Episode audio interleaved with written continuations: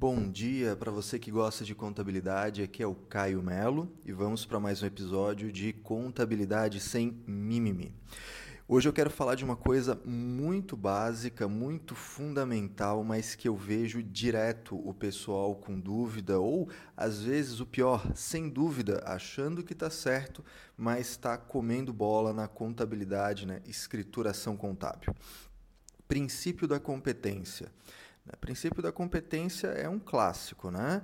Você deve reconhecer a receita quando auferida, despesa quando incorrida, independente de receber ou de pagar aquele valor. E ele pressupõe que você reconheça as receitas e despesas correlatas de forma concomitante, ou seja, ao mesmo tempo, por o um mesmo padrão. Muito bem. Vou falar aí de um, um clássico.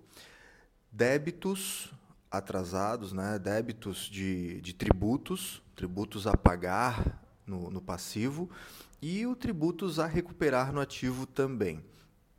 Vamos primeiro falar do, do tributo a recuperar. Muito, e aí é um reflexo contábil e tributário que acontece. Né?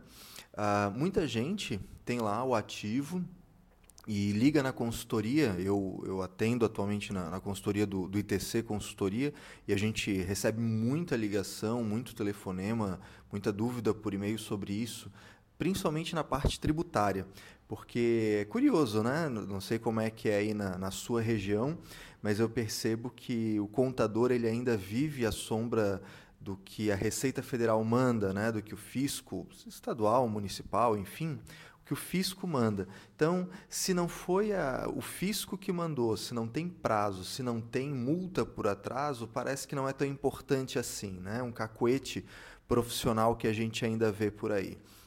Mas enfim, a pessoa tem lá um tributo qualquer a recuperar no ativo e resolve fazer uma perde comp, fazer lá uma declaração de compensação. Aí, quando preenche a perde comp, aparece uma, uma valoração daquele ativo, né? um, um juro sobre ele, que é a Selic acumulada no caso dos tributos federais. E aí a pessoa liga na consultoria. Ah, Caio, eu preciso tributar isso? Aí a gente vê que a pessoa não está contabilizando direito. Porque se o princípio da competência diz que você tem que reconhecer a receita quando auferida independente de ter recebido, ou seja, de ter realizado financeiramente aquele ativo, bem, então todo mês tinha que valorar, né? Todo mês você tem que pegar aquele ativo, calcular o juro sobre ele, a valoração sobre a Selic, debitar esse ativo para aumentá-lo e creditar o resultado, ou seja, mês a mês a receita financeira dessa valoração já tem que aparecer no seu resultado. Princípio da competência, coisa tão básica, tão, tão simples, né? Ninguém presta atenção nos princípios contábeis, tá ali. Ele justifica esse tipo de, de resposta que normalmente esses contadores estão preocupados com a parte tributária. Né? O pessoal me pergunta na consultoria: ah, eu tenho que tributar essa valoração? E eu respondo: já deveria ter tributado, porque se você for regime de competência na tributação, mês a mês essa receita financeira já tinha que aparecer lá. Né?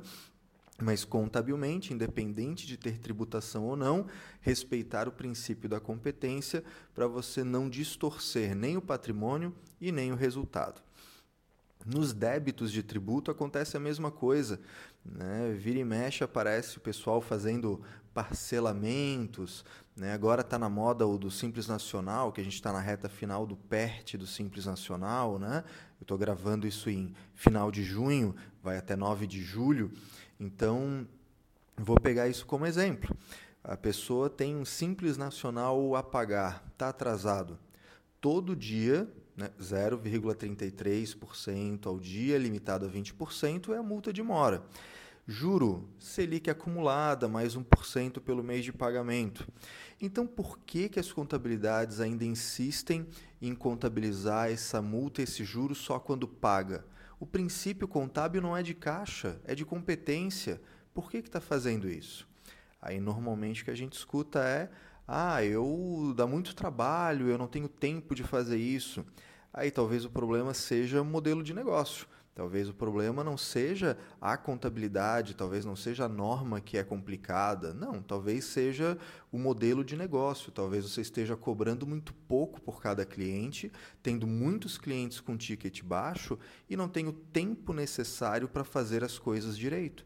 Só que ao invés de alterar esse modelo, as pessoas preferem ir podando e, e, e cortando a contabilidade até que ela fique uma coisa é, muito distante do que deveria ser.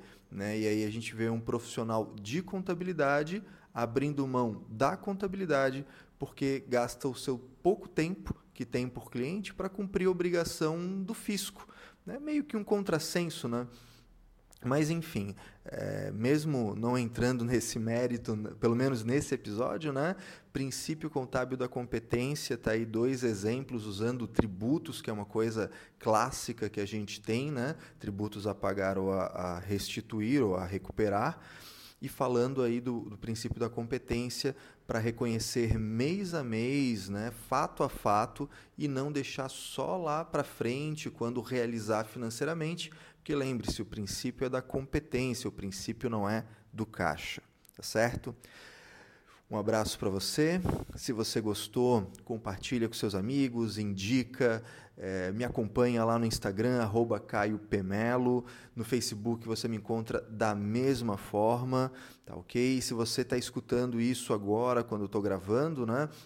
junho, é, finalzinho de junho. Fique atento, no dia 4 de julho, às 3 da tarde, eu vou fazer junto, em parceria com o ITC Cursos, um webinar gratuito sobre distribuição de lucro.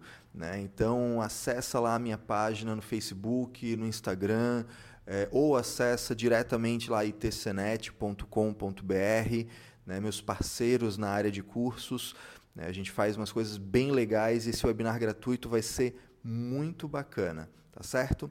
Um abraço e até o próximo episódio.